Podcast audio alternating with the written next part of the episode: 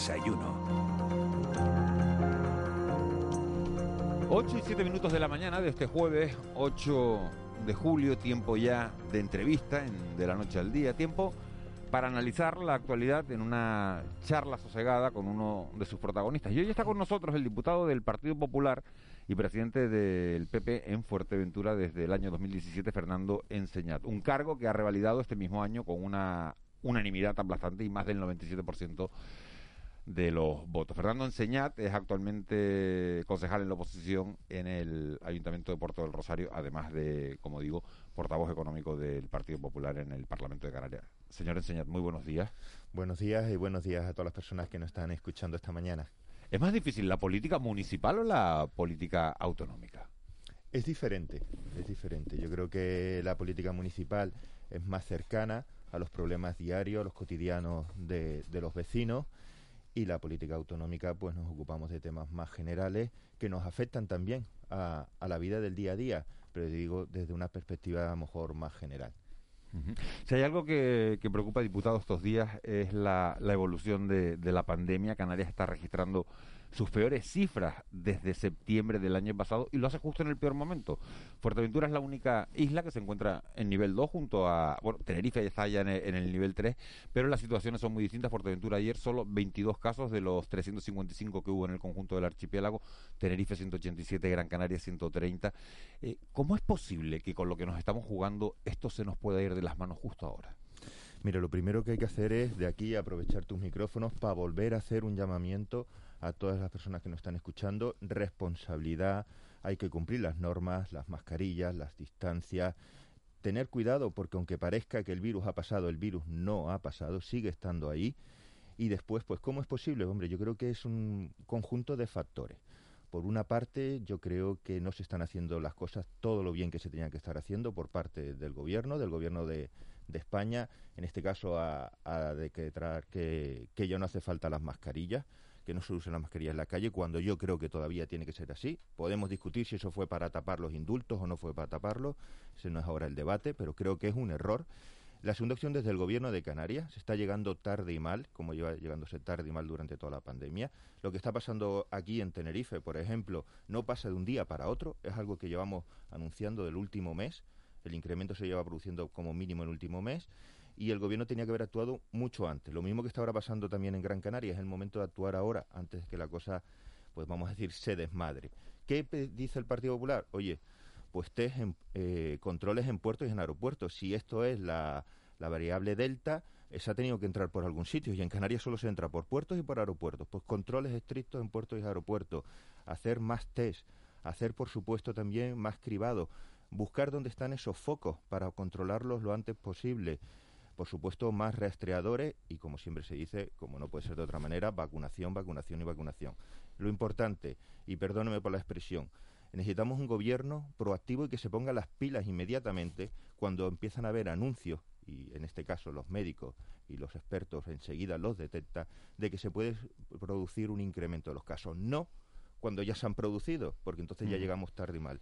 Yo creo que esto es una variable por parte del gobierno que tiene que ponerse las pilas más rápidamente. Y también, lo que decíamos al principio, estos continuos mensajes contradictorios de que parece que todo va muy bien y se está resolviendo, yo creo que al final crean una relajación colectiva, a lo mejor en el subconsciente, que desde luego no es real y no debe producirse. Pero habla usted de, eh, la mala gestión por parte del gobierno de España, también de, del gobierno de Canarias, de que llegan eh, tarde y, y mal, pero tampoco en las comunidades en las que gobierna el PP las cosas van mucho mejor, porque la política de Isabel Díaz Ayuso puede servir para ganar elecciones de una manera holgada, pero junto a Barcelona y Navarra, Madrid es la comunidad más afectada. También están tocadas Galicia y también está tocada Andalucía.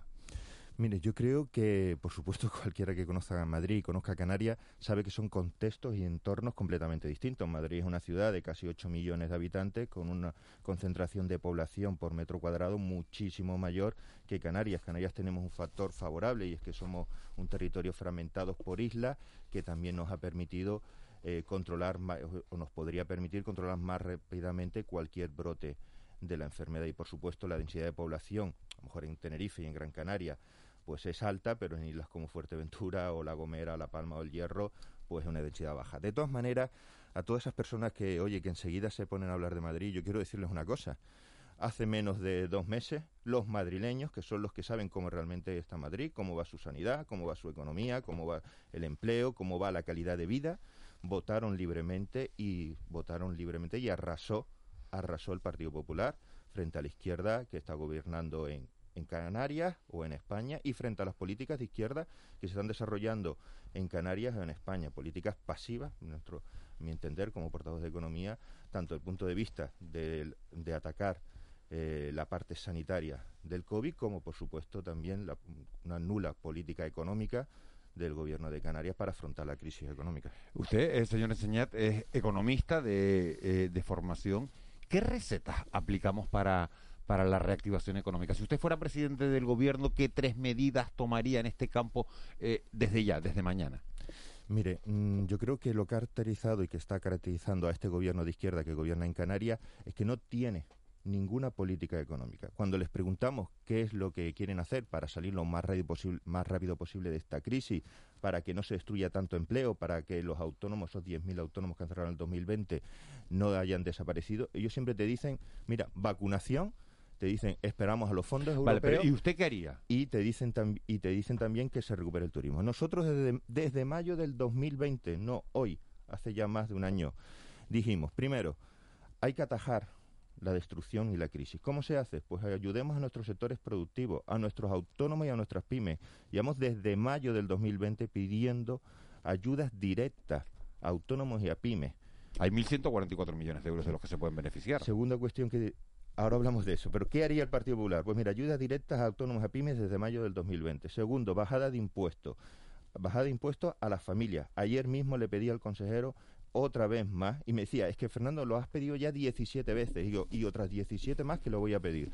Bajada de los impuestos a las familias, a las clases a las clases medias trabajadoras, ¿Cómo? Pues, por ejemplo, los cuatro tramos inferiores de renta. Por cierto, Ayuso es uno de los anuncios que ha hecho, bajar el tipo, el tipo impositivo en la declaración de la renta para que se pague menos renta. Bajar el IGI turístico del 7 al 5. ¿Por qué? Porque lo están haciendo todos los países competidores turísticos de España y, de Canarias. También hemos dicho ayuda al fomento de la contratación, ayudas directas a subvencionar la contratación. ¿De quién? De los parados menores de 30 años y de los mayores de 45. Ojo, los mayores de 45, un sector especialmente vulnerable que cuando pierden su trabajo les cuesta el doble encontrarlo, que además tienen cargas familiares en sus espaldas, que además tienen hijos estudiando, que tienen que mantener, que además tienen hipoteca. Hombres y mujeres mayores de 45. También hemos pedido flexibilizar la administración, agilizar la administración. Es una de las grandes asignaturas pendientes del gobierno de Canarias. También hemos pedido, oye, si el turismo está parado, por fomentemos la obra pública, desarrollemos la obra pública como un factor junto con el turismo que rápidamente crea empleo. Por desgracia, Canarias es una comunidad autónoma que menos obra pública está licitando.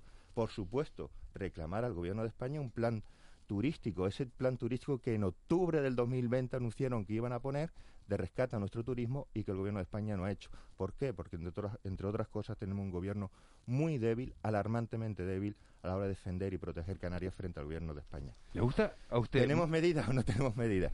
Desde mayo, desde mayo esta batería de medidas y otras más las hemos puesto sobre la mesa. Por desgracia este gobierno de izquierda ni escucha ni se deja asesorar. ¿Le gusta a usted más como presidente Fernando Clavijo o Ángel Víctor Torres? Mira, mira que me, que me gusta, eh, hubiera sido un presidente del Partido Popular. ¿Lo haría mejor María Australia Navarro? Estoy seguro que sí. Debe ser eh, María Australia Navarro la candidata del PP en las próximas elecciones autonómicas a la presidencia del gobierno. Bueno, yo creo que es algo que todavía quedan dos años para unas elecciones. Es nuestra presidenta regional, está haciendo un excelente trabajo. Además, yo como presidente del Partido Popular en Fuerteventura, es una persona cercana que siempre está ahí y esto es una cuestión que debe decidir el partido cuando llegue, cuando llegue el momento. Quedan dos años todavía. Estábamos hablando del gobierno de Canarias, señor Enseñat. ¿Lo ha hecho todo mal el pacto de las flores en estos dos años que llevamos de, legislatura? ¿O hay áreas en las que en las que objetivamente usted le daría un aprobado? Mire, mm, vamos a ver, por ejemplo, cosas que, está, que yo creo que se están haciendo bien, el plan de vivienda. Es un plan que se sacó, consensuado con todas las fuerzas políticas, también aprobado por el Partido Popular, que se quiere poner en los próximos años 6.000 viviendas en distinto, en construcción, en alquiler, en rehabilitación, pues en torno a 600 millones. Yo creo que, por ejemplo, el plan de vivienda, si usted quiere que diga qué es algo positivo de este de este gobierno? Yo creo Pero yo le pregunto si yo no quiero que diga si está todo mal, pues está todo mal y si está todo bien, está todo bien. Yo creo que, usted diga lo que, creo que cuando uno está en la oposición tiene que, oye, criticar lo que no funciona, poner soluciones, como acabamos de hablar de la economía, hemos criticado la nula política económica de este gobierno, pero he puesto sobre la mesa medidas que se podrían haber adoptado, pero también cuando las cosas se hacen bien hay que decirlo. Yo creo que el plan de vivienda es una buena medida. Eh, buenos días, señor Enseñat. Eh, Habla usted de la situación eh, de contagios en, Tenerife, en Gran Canaria, en Fuerteventura. Eh, uno de los brotes eh, de esta última semana se produce en un pub de Fuerteventura con 21 positivos. Hay un debate sobre el cierre de la hostelería en Tenerife con un nuevo auto del Tribunal Superior que, insiste en suspender esta orden de del Gobierno de Canarias. ¿Qué espera usted del Consejo de Gobierno de esta tarde? ¿Qué se debería decidir a juicio del Partido Popular ante esta situación de pandemia? Mire, como le decía antes al principio, yo creo que uno, uno de las variables ha sido un gobierno mm, que no se ha adelantado al virus, que no ha adoptado medidas por delante y que cuando ha adoptado medidas, pues la mayoría o muchas veces siempre son las medidas fáciles, las medidas mm, rápidas de adoptar, como es cerrar nuestra restauración y nuestra hostelería y bares y restaurantes. Yo de aquí mandar todo nuestro apoyo, nuestra solidaridad contra, a favor de, de esos miles de autónomos que tienen un bar, que tienen un restaurante, que a duras penas han sufrido mucho este, este año y medio, que además no han recibido una sola ayuda. El otro día me, decía un, un autónomo, un, bar que ha cerrado ya definitivamente, que ha dicho, mira Fernando, yo cierro y no quiero saber nada más, yo me voy a buscar un trabajo y no quiero volver a saber nada de emprender ni de abrir un negocio. Pero mire, cerrado, harto, abandonado, solo. Cuando he mirado para el gobierno no he recibido ninguna ayuda y ahora nos anuncian los 1.144 millones un año y medio después. Veremos si nos llegan, veremos lo rápido que nos llegan, pero hasta ahora en los bolsillos de los autónomos no hay un solo euro. Yo lo que le pido al gobierno es reflexión, yo lo que pido es diálogo, yo lo que le pido es adelantarse al virus, tomar medidas paulativas y de manera escalada. O sea, no podemos cerrar de 0 a 100 o cerrar inmediatamente sin haber adoptado ninguna medida antes. Nosotros, el particular, llevamos mucho tiempo diciendo, oye, control en puertos y aeropuertos, los test, eh, por supuesto los cribados, por supuesto seguir eh, con los restauradores. Pero mire, también le voy a decir una cosa. Yo creo que a veces también, porque mire, el 95% de la población respeta todas las medidas pero hay un 5% que no lo hace, que no lo hace. Y yo creo que a veces también hay que tener un poco de mano dura con ese 5% que nos están poniendo en peligro a todos, que no solo están poniendo en peligro la nuestra sanidad, sino también eh, la recuperación económica. No la tiene nadie tampoco, porque ahí no hay colores políticos, todos los ayuntamientos dicen lo mismo. No, las sanciones, es que no tenemos... Eh, Santa Cruz Tenerife es un ejemplo, el concejal responsable es, es, es compañero suyo de partido, ¿no? No tenemos funcionarios para poder aplicar las sanciones, por tanto esto no se puede. Claro, ese mensaje transmitido así a la población dice, bueno, pues si incumplo, pues tampoco me pasa nada. Sí, pues ustedes piden más cribados, mm, pero sin embargo el otro día... perdón, ah, Si me permite, como me ha preguntado eh, qué haría yo, pues yo diría eso. Yo en alguna ocasión he defendido que está la Guardia Civil, está la Policía Nacional, está la Policía Local, pero también me parece muy interesante estudiar la viabilidad, como ocurrió durante el confinamiento, que el ejército también pueda, pueda contribuir y ayudar a vigilar a que se mantengan todas esas medidas de seguridad y que a ese porcentaje mínimo de población que no cumple, oye, pues hacer respetar también las medidas de seguridad porque nos va mucho en ello. Pero decía usted, perdone, eh, que, una de las medidas serían más cribados, pero este fin de semana pasado se, se, montó un operativo para hacer un cribado en, zonas de, de, Tenerife con, con un alto índice de contagios y fue muy poca gente. ¿Cómo convencernos? Pues mire, mm, pues habrá que concienciar más, habrá que habrá que concienciar más, habrá que concienciar más y también habrá que plantearse a quién se le ha notificado que tiene que hacer un cribado y no ha ido. Mm, diputado, eh, usted en sus intervenciones parlamentarias, que las que le he escuchado, insiste mucho en la cuestión tributaria, ¿no? Básicamente en, esta especie de, bueno, de, discursos genéricos sobre la rebaja de impuestos. ¿no? Claro, el IGIC turístico en Canarias es el 7%. El IVA turístico en Francia, España, mm, Italia es del, del 10, en Croacia el 12, en Grecia el 13. Realmente no tenemos un problema de competitividad turística eh, en, materia fiscal, quiero decir. sea, los turistas van a venir si pueden venir. Eh, porque esa insistencia en, una bajada de impuestos que sí supone una rebaja de ingresos para la administración, para los ayuntamientos, para los cabildos. Usted es concejal, además. Sí. Ah, perdone. Vamos a ver, primero, no solamente hablamos de bajada de impuestos.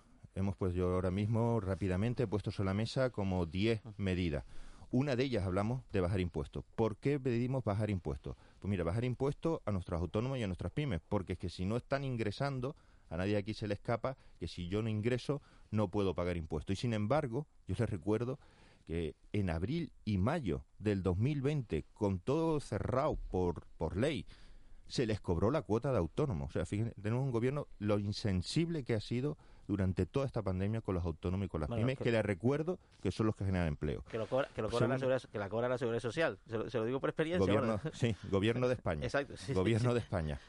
Y además nosotros decíamos, vamos a ver, si el gobierno de España, el Partido Socialista de Pedro Sánchez, no es capaz de tener la sensibilidad con los miles de autónomos que tienen el negocio cerrado por imposición de la ley y les cobra la cuota de seguridad social, nosotros decimos al gobierno de Canarias sí puede subvencionar esa cuota como ha hecho otras comunidades autónomas, por ejemplo Madrid. Y nosotros pedimos esa medida. Oiga, subvencionemos a, las a los autónomos la cuota autónoma. Fíjese, el, superávit, el superávit de la comunidad autónoma del año 2020 podría haber dado, podría haber dado, y le hubiera sobrado dinero al, gobierno, al, señor Ángel Víctor Torri, al gobierno socialista, le podría haber pagado el autónomo de un año entero de esos 10.000 negocios que han cerrado en Canarias, autónomos y pymes, y todavía le habría sobrado muchísimos millones.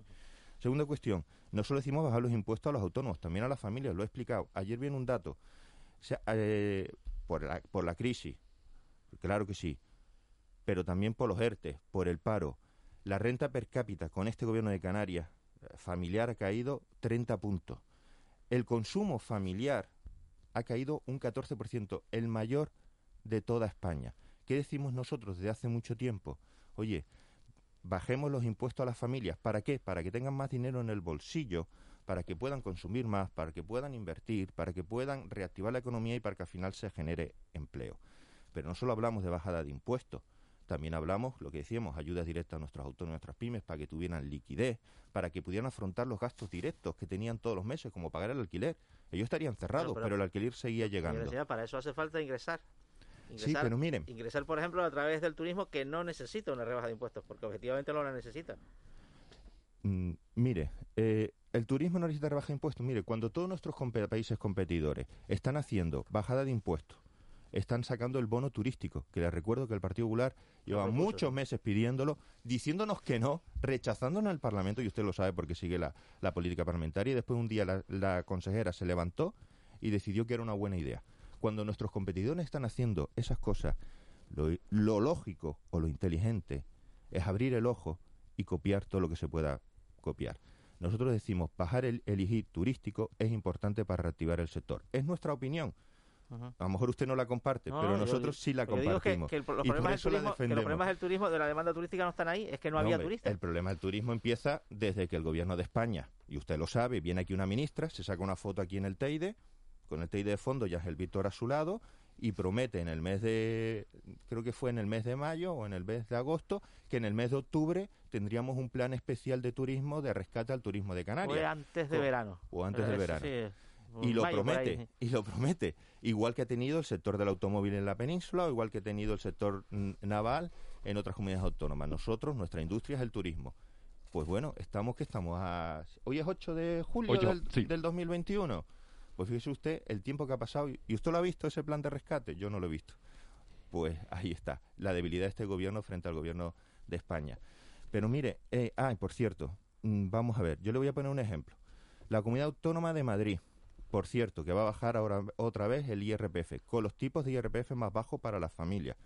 Algo estarán haciendo bien cuando luego es la comunidad autónoma donde el Producto Interior Bruto cae menos, incluso sube, o donde menos empleo se destruye. Pues otras las cosas que hacen es bajar ah, impuestos bajar impuestos. Pero mire, ¿sabe otra cosa que hacen muy bien? Luchar contra la economía sumergida. Que paguemos todo para que podamos pagar menos. ¿Sabe usted cuál es una de las comunidades autónomas con un gobierno de izquierda donde la economía sumergida se ha disparado y es de las mayores de toda España? Esta, Canarias, en cuanto porque en no se ha hecho el trabajo que se tiene que hacer, que es también luchar contra la economía sumergida. Pero si está nosotros históricamente en un cerramos el 25%. círculo, si nosotros cerramos el círculo, podremos bajar impuestos, podremos eh, ayudar a los autónomos, podremos eh, tener unos servicios. Otra cuestión importante, ¿sabe cuál es la comunidad autónoma que más recauda por habitante? Pues una de las que menos impuestos tiene, Madrid. ¿Por qué? Y de aquí también eh, mucha gente que nos estará escuchando y estará diciendo, dilo, dilo, dilo. Mire, no basta con freír a, a los vecinos o a la gente a impuestos para tener unos buenos servicios públicos. También hay que gestionar bien los impuestos que se recaudan. La Claro. por ejemplo, ¿Cuál es, la esta que, comunidad autónoma, cuál es la que gasta menos por habitante en sanidad esta pública? es gestionar bien los recursos Bueno. y significa esta, claro. esta, esta y ¿Cuál es la que gasta esta. menos? Madrid, ¿no? ¿Cuál es, la, No, cuál es la no, más, no. cuál es la más rica? Madrid. ¿Cuál es la más desigual? Madrid. Es que hablamos demasiado Claro. de Madrid. Estoy de acuerdo con lo que decía usted al Claro. principio, ¿no? Se pone de ejemplo, seguramente. pero mire, le voy a hacer un ejemplo. Los madrileños, nosotros aquí de Canarias decimos, ¡ay, qué mala es la sanidad de Madrid! Qué fácil lo decimos. Yo vengo de Fuerteventura, usted lo sabe, con un hospital en obras. mala es 10 la atención primaria pública en Madrid. 17. Con- yo vengo de Fuerteventura, Sí, usted lo sabe, con un hospital en obras 17 años. Yo el otro día en el debate de, de Madrid, cuando se echaban en cara, cuando la izquierda le echaba en cara a Ayuso lo mal que era la sanidad, hablaba de que tenían 89 hospitales. Hablaban de que tenían 240 centros de salud. Y yo decía, pero si yo estoy en Fuerteventura y mi hospital único lleva 17 años en obra, ¿qué me van a contar de la sanidad? Y resulta que la Madrid es la que está mal, con 89 hospitales. Pero voy a decir una cosa, se lo dije antes al empezar. Los madrileños, que son los que sufren la sanidad, que son los que sufren la educación, o son los que tienen la sanidad, o son los que tienen la educación, o que tienen la economía, han hablado, han Yo- votado yo y no han lo- dicho. Yo no le he puesto a Madrid como ejemplo para lo malo. Yo, no- yo no lo he hecho. Y, Eh, de- y ya Canarias, ¿no? y ya termino, y ya termino. Mire, y usted me habla de los impuestos. Mire, ahí fuera, ahí fuera, lo estamos viendo por la ventana, hay muchísima gente que acaba de acabar de pagar la declaración de la renta. Hay muchas sociedades que empiezan ahora el impuesto a sociedades, que han tenido que pagar sus impuestos con mucho sacrificio. Y lo único que piden a sus gobernantes es que gestionen bien el dinero que reciben. Yo le decía el otro día al gobierno de Canarias, este gobierno de izquierda, le decían, miren, durante más de un año le hemos pedido a las familias, le hemos pedido a los autónomos, le hemos pedido, le hemos pedido a las pymes que se aprieten el cinturón y se lo han apretado sin ayuda, han aguantado y siguen resistiendo levantando la persiana todos los días sabiendo que probablemente hoy no ganen suficiente para cubrir los gastos.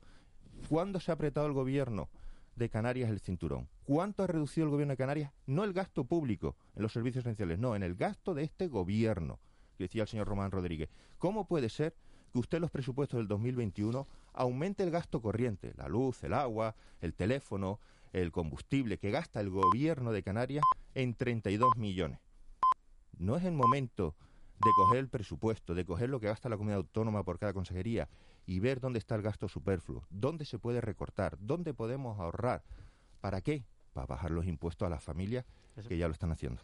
Eso- Esa es lo que nosotros ya. creemos Claro, y lo que nosotros defendemos. Claro, la pregunta es si se hace donde se gobierna. ¿El Cabildo Fuerteventura ha recortado gasto corriente? Pues mire, Como grupo de gobierno. Mire, ayer me decía el señor Román Rodríguez, es que ustedes ya hablan de bajar impuestos, pero cuando gobiernan no lo hacen. Y yo le decía, mire, es verdad, cuando gobernó el señor Rajoy en el 2012 tuvo que hacer una subida de impuestos porque el país estaba en quiebra.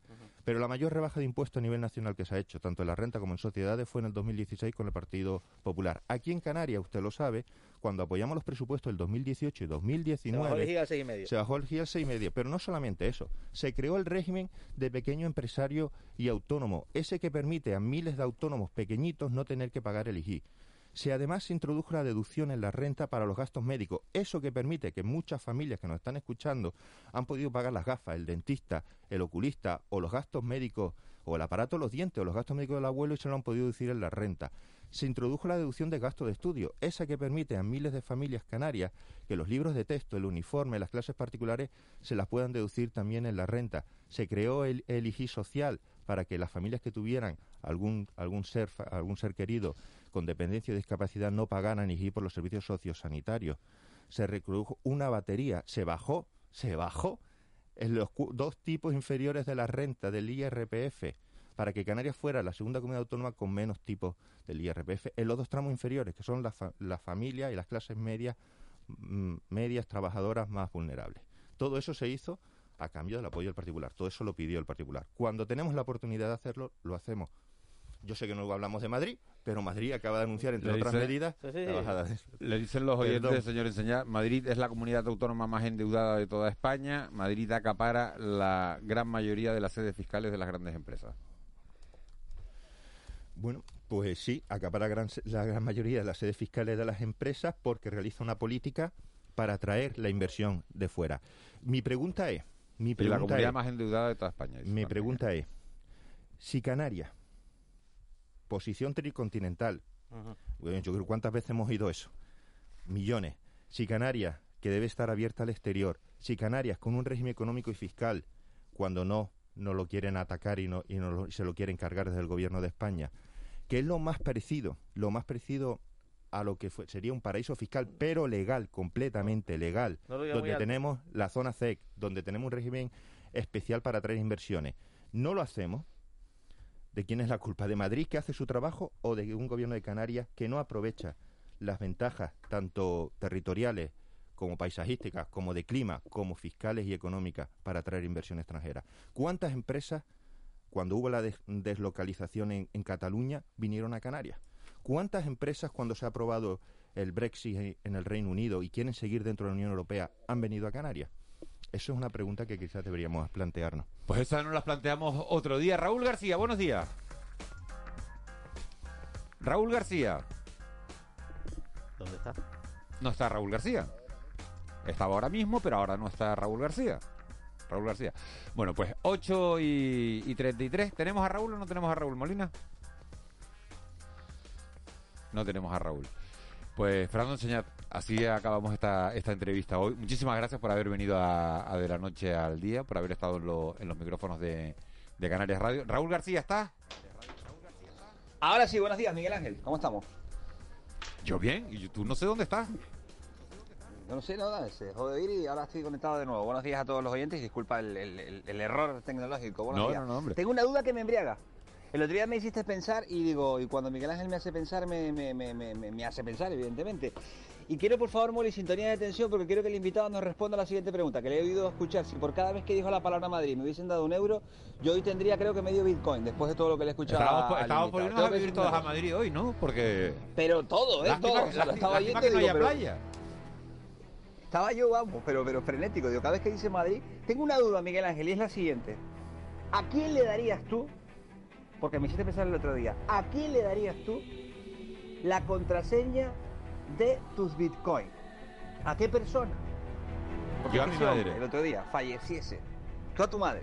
Y a mi madre, lo que pasa, lo que pasa que claro, que mi madre se maneja mal con las nuevas tecnologías. Que ese es el dilema. A tus padres por seguridad, pero por, por, por garantía de que luego, pero que era un asterisco, pero tú no pusiste una almohadilla. ¿Y a pero, quién o sea, se- se lo ibas a meter- preguntar al diputado, a, a Se Fernando quería preguntar. Claro, se, se tiene que tener Bitcoin, Miguel. Se tiene que tener Dos Bitcoin, mil millones seguro. de dólares en Palmar. Bitcoin y se murió Pero el término es con palmar. 41 años. Se Pero murió. es palmar, o sea, porque el hombre fue palmar, el hombre palmó y todo ese dinero fue a palmar. O sea, es la palabra que define perfectamente eso. Palmar. Juanma, ¿tú a quién le darías la contraseña del Bitcoin? Quiero saberlo también de ti, que eres un tío espabilado y Yo, siempre a- me das garantías. A mi hija Irene. Que más Recuerda que tienes dos hijas. Uf, tiene, dos, mayor. tiene dos hijas. Se acaba, se- se de pelear con la No, no, segunda. no, no, no, a Victoria, a Victoria, no le más importa- a Victoria, a eh. eh, eh, el rey, eh, Victoria funciona en otra clave. Mi hija Irene es una hacha para los números. Me encantó lo de que es más espabilada. No sabemos en comparación con quién. Tú has dicho lo que has Más querido espabilada decir. que yo, quería decir. Vale, vale, porque lo dejaste a mitad y sabemos que Victoria también tiene mucho cariño por su parte. ¿Y Ángeles a quién se lo daría, Miguel? ¿Tú qué crees? A las dos hijas que tengo. Cachetadas sin manos a Juanma, ¿eh? ¿Le has dado Cachetadas cuenta? Y. Fernando Enseñata, ¿a quién se ¿A la quién? daría? La, la clave. ¿A quién, Fernando? Hombre, yo si me permites antes mm, decirle una cosa... No me hable de Madrid, no me hable de Madrid, no, por no. favor, por favor, por Eh, favor. Él se la daría a Ayuso, Fernando Enseñata se la No. daría a Díaz Ayuso. A ver, yo que durante muchos años por la altura he jugado al baloncesto, a mí mis entrenadores siempre me decían, oye, cuando te quieras comparar con alguien, compárate Al con los buenos. Cuando hablamos de economía, hablo de Madrid porque intento compararnos con los buenos. Si hablamos de otros temas, pues a lo mejor hablaré de otras comunidades autónomas. Mire, yo no tengo Bitcoin, yo sigo siendo muy tradicional en, en ese aspecto. Yo Pues, creo Fernando, que el dinero que el en efectivo. todos, ¿eh? Tenemos que dar el paso todos, ¿eh? Te lo Bueno, digo. ya Y- veremos. Y, si tuviera la contraseña, porque tiene que dársela a alguien, ¿a quién se la daría usted? ¿Yo a quién le daría mi contraseña? Pues, por ejemplo, pues a, a, mi familia, tanto a mi madre como a mi hermana. No, tengo, no tendría ningún problema. Es más, tienen las contraseñas de mis cuentas y tienen las contraseñas de, de las pocas tarjetas que tengo. Bueno, se han dado cuenta de que todos los que han respondido a esto se lo han dado a las personas que tienen su misma sangre. Miguel a su madre, Juanma a su hija mayor, Oh, Ángeles es, a que, sus dos es que hijas, las parejas y ya no son, es que las parejas ya no son para toda la vida, Raúl. pues Bueno, yo parejas no sé- van y yo- vienen. Yo no sé en tu caso, pero pero La sangre no, creo que iría ¿eh? por ustedes, creo que iría por ustedes. Yo a, La sangre creo tira. que iría por ustedes, por, por, por las mismas respuestas que han dado ustedes. Es verdad que el amor está, eh, ¿Tú a quién se la darías? está de capa caída. ¿eh? ¿tú ¿a quién se la darías, Raúl? Yo se la daría a mis hermanas. La ibas a decir de a que Marita. Vayan a durar más. No, A Roque. Marita- Yo creo que Roque, lo Marita haría muy bien con los bitcoins. Y Roque sería tirar el dinero, ¿eh? Buenos días, Miguel Ángel, buenos días. Me está faltando el respeto. Una persona que por la radio acabas de decir, por la radio ahora mismo, que quiere más una hija que otra, que eso no ha respondido nadie en su vida. vamos, a preguntarle, vamos a preguntarle, Roque, a los oyentes, ¿a quién le darían ustedes la ¿eh? contraseña si tuvieran dos mil millones de dólares eh, Esto va a provocar divorcios, Miguel. Esta pregunta va a provocar divorcios. 638-917-993. 638-917-993. ¿A quién le darían la contraseña? Tú di que por la protección de datos no puedes decir quién contesta. Vale. para que se suelten No un voy a- poco. Para que no se suelten decir, un no, poco. a mí, me, a mí me vale, no me hace falta que pongan el nombre y apellidos ni, ni el DNI. Con que me digan a quién se la darían, con eso es suficiente. Me Fernando, encantan los asteriscos Miguel de Fernando, ¿eh? O sea, de tú por la protección de datos. O sea, nos va matizando cosas que luego después nos quitan carga. Gracias, Fernando, ¿eh? Verdad. Raúl, nos hablamos después. Venga, hasta un rato. Hasta ahora. Gracias. Fernando Enseña, diputado de- del Grupo Parlamentario Popular en el Parlamento de Canarias, también presidente del Partido Popular en la isla de Fuerteventura. Muchísimas gracias por haber venido a la radio esta mañana. Gracias a ustedes, un placer y buenos días a todas las personas que nos están escuchando y que vaya, que sea un buen día y ya que se acerca el fin de semana, que sea un buen fin de semana. Que vaya todo muy bien. 8 y 38, unos consejos publicitarios y nos metemos en tiempo de tertulia, en tiempo de mentidero. De la noche al día, Canarias Radio.